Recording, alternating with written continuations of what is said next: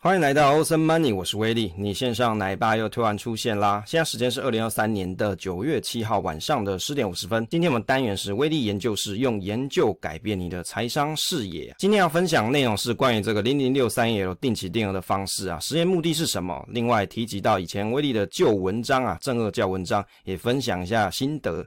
首先一开始部分温馨提示与免责声明啊，内容提及历史绩效不代表未来走势啊，受众应有独立思考之精神，研究仅供参考，勿作买卖依据。那个人心得分享，非投资教学，无业配，非证券分析师。若找名牌指导需求，请洽合法投顾。内容有疏漏有误，请再告知。以标的发行单位公告为主哦。播放平台的动态广告费。节目直播纯属知识平台营运，内容请谨慎评估，非洗脑节目。那内容可能有错误，请自行培养能力验算查证。先前威力节目上啊，有跟大家分享到这个杠杆的 ETF 可以做定期定额吗？当时我查询到证交所规定啊是没有办法做的，因为在证交所规定里面啊，它其实是鼓励中长期投资的股票跟 ETF 为限啊，可以做定期定额。所以在当时的研究过程中，当当中啊，看起来好像有些网友是讲说，你可能可以通过智慧单的方式做一个长效委托。那威力看了一下，我自己的券商是元大比较常用，它里面的确是有智慧单啊，在这张图里面。但是它这个软体比较可惜，它是元大投资先生，比较可惜是它的智慧单没有办法定金额，它可以定股数。但是如果以我小资族来说的话，我比较希望控制金额嘛，定期定额这个额对我来说是相对比较重要。那我就会想说，是不是有这这样子一个东西可来用，那于是有了今天这次的研究过程哦。关于这个正二的绩效，我们观察一下，从二零二一年的十一月到二零二三年的九月，它的累积回测绩效。那威力是一阵子会更新一次啦。那我是用我自己的程式去记录，那这是我试算的结果。当然，你各位也可以自己去回测去试算，看看我算的对不对，也可以再跟我讲。从二零二一年的十一月五号到九月二零二三年的九月一号，看起来累计报酬率是一点七六 percent 啊，历经了六百六十五天啊，大概是一点八二年了，报酬率是一点七六 percent，年化报酬率换算。算出来是零点三六 percent。如果你投入一百万的本金，大概是赚了一点七五九万元。对比邮局目前定存的利率，一年利息大概是一点六万了。哦，就是一百万来试算的话，大概是一点六万元左右。以零零五零来看，相同的时间区间的话，在累计报酬率的部分啊，是负的一点八二 percent，一样是经历六百六十五天，一点八二年了，报酬率是负的一点八二 percent，年化报酬率是负的零点三七 percent。也就是说，一百万的本金，事实上还是在亏损状态，是负的一点八一六。那对比优局定存是一点六，所以相比起来，好像放了这么久的时间啊，看起来零零五零的这个报酬啊，好像没有那么让大家觉得满意啊。那看到零零六三有的报酬，好像也是跟定存没有差到太多。可是，在前几期的内容就有跟大家分享啊，如果你要投资这种大盘型的 ETF，你势必要。经历到景气循环了，所以如果你观察时间区间太短的话，难免会有这样子的想法，感觉好像报酬不是这么如人意啊。接着来跟大家讨论这个元富小资存零股的盘后零股的方案啊，这个盘后交易大概可以做的是 tick 加五档啦。那也就是说，你可以最多设五档的方式来去买进，但是呢，一样要有签署这种杠杆的反向指数股票型期货信托基金受益凭证交易检核表，那这个风险评估书啊，但是它是要一个资格的，也就是一年内权证花湖期货交易十笔，或是你有开信用交易账户，你才可以做。所以我当时有设定了一次，我很高兴我把它设定完，这个原资原付的小资存零股把它设好了。可是后来我查了一下，应该没办法成功，因为我没有开信用交易户，那也没有去在这个券商去做期货或者是权证的交易实笔，所以应该是没有办法买的。后来我就把它取消掉。但是假设你在元富这边你是有符合这些条件的朋友，那也许你就可以用这样子的方案。但是它是使用盘后零股交易哦，也就是说它比较不容易买到啦。应该怎么说？在盘中比较容易买到，但是盘后的话是比较没那么容易买到。但是它还是有给你一个 tick 加五档嘛，所以你也可以把它设到满。那我想还是有机会买到的。那右边这个图是我当时设定啊，哦，我当时想说设一个每个月一万块啊，然后这样子去买。然后这边呢是右边是送出的委托单是六十笔，就是实验一年的呃方式。接着来看这个富邦零股条件单啊，盘中零股啊，感谢有网友的分享。讲资讯啊，网络上有很多大神哦。那因为威力本身我只是一个人，我也没有什么团队嘛，我们没有办法知道所有的资讯。那有些朋友他就会分享资讯，在富邦证券里面啊，它的 APP 其实目前大概有三套啦。那威力查到是三套，如果有更多哦，可欢迎跟我讲啊。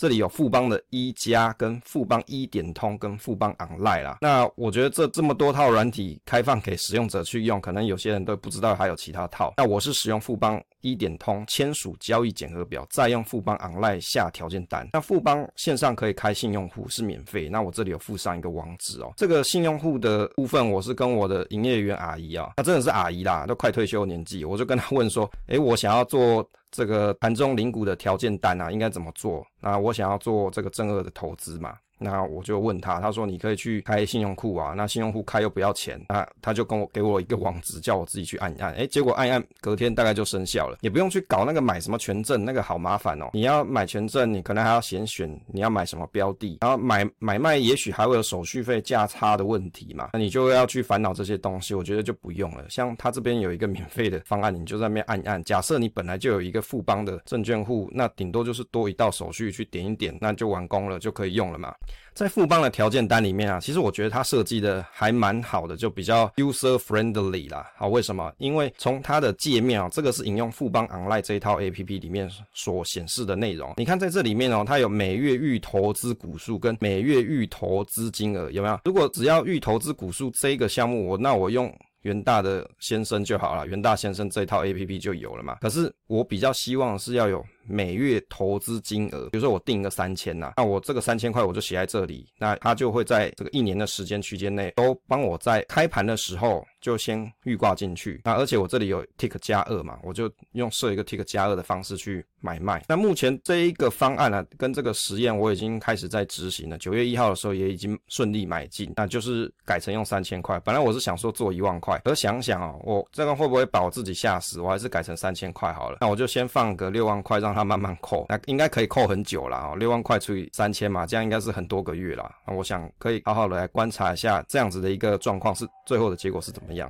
关于这个正二教的文章观点哦，为什么要这次提到这个项目呢？是因为有些朋友就会讲说啊，我这个讲正二教是不是在批评正二的投资方式啊？那另外网络上有些人是在讲啊，讲正二教就是贴标签啊，对所有投资正二的人有贬低之意啊。诶，未必啊，我觉得大家其实你真的不用用自己的观点去看世界哦，客观存在的投资现象，它其实就是一个族群，非特定人。网络上也有人讲纯股族的族群叫什么？纯骨头的股嘛，也有人天天推广纯股啊。可是不代表成股就不好，因为每个人的投资属性不一样。许多人在网络上鼓推、鼓吹正二啊，如同宗教般在信仰。有很多人其实他搞不清楚这个标的的风险是什么，那但是他于是也想要来做投资正二。可是人家投资什么，你又研究了什么？那我们这一篇的文章啊，最主要就是在讲所谓的正二教，就是网络盲从信仰的一种文化跟社会现象。我们并不是在批评说投资正二这件事情就是不好的事情哦。如果投资正二就是不好的事情，那威力何须再做实验？何须再做？很多的关于正二的研究呢，啊，所以像威力先前的著作啊，就有去观察这个正二的回测数据嘛。那是从二零二一年十月五号到二零二三年的六月二十七号，在这篇文章里面啊，就讲说这个结算的报酬率是二点四五 percent，年化报酬率是零点四八。那投资了一年半，看起来年化报酬率还输定存啊。那有些朋友会对正二投资抱持的满心期待，希望可以通过这项投资达到财富自由啊。可是。报酬率输定存利率就代表没有研究价值吗？其实这要看你每个人的投资区间跟资产配置的方式而定哦。所以的文章跟作品的方式哦，通常我不会只讲一个观点，所以有时候我觉得很很多人你在看别人的东西的时候，会有一种盲点，就是他讲什么你就开始 buy in 什么。或者是他讲什么，你就认定他就是这个样子去想的。可是威力的创作不是啊，我讲的东西，我往往正面跟反面都会跟大家去讲。这样目的是什么？我用不同人的观点去阐述同一件事情，让你了解不同的观点之下，你自己的想法是什么，做到一个思考上的思维上的提升啊。这是我所创作的目的。我并不希望做一个洗脑节目，告诉大家你就这样做就对了。问题是投资本来就没有标准答案呐，那哪有一套方式叫做百分之百正确呢？所以。正二教的文章观点，客观的描述事实，就代表威力在批评正二是不好的方法吗？那其实事实上，我在文章里面有写啊，工具没有好坏嘛，读者要有独立思考的精神，你不要乱断章取义嘛，是不是？在这里面，其实我都有写得很清楚哦。那有些朋友，你可能文章也没有全部看完，就只看其中一个部分，就认为说啊，我就是在批评正二啊，啊，投资正二这件事，问题不是啊，你要不要回去看看我曾经做过的这么多的研究，都在网络上免费给大家去看这些 podcast 跟跟 YouTube 其实都可以看嘛。啊。所以其实这个文章主旨就是在提醒哦，投资不是信仰，你请不要盲从。当然，正二教这个东西，它是一个社会现象嘛，一个投资的社会现象。但是事实上，在更多的时候，还有其他的投资工具也会有这种盲从情况哦。所以不是只有投资正二会有，其他的工具产品也会有哦。大家其实应该要去注意风险跟善用工具啊。好，所以我并没有去投资批评说投资的方式就是不好。每个人的投资区间不一样，如果你只用一个投资的时间，也许一到两年时间区间来看，当然你会觉得跟定存比起来好像不是这么好。可是未来的事情没有人说得准，我只能说我相信台湾这块土地它的产业还会持续发展，所以我愿意比较用一个比较长的时间维度来期待它的成果发酵嘛。好，所以如果你对威利看正二的一些观点你也有所误解的朋友啊，请你先看完所有的内容哦，再来做评论跟讨论啊。那回到这个正二定期定额的投资目的啊，其实目的很单纯啊，目的并不是要测试可不可以赚钱啦。说实在的，投资那个三千块，其实一个月三千，你要累积很长很长时间，你才容易看到报酬。最主要目的是自己对于高波动的工具的心理承受程度。那也就是说，我的期限呢是暂定一年，那记录大涨或是大跌的心境，看绩效比对零零五零结果是怎么样。因为其实同一个时期，我也是有定期定额零零五零。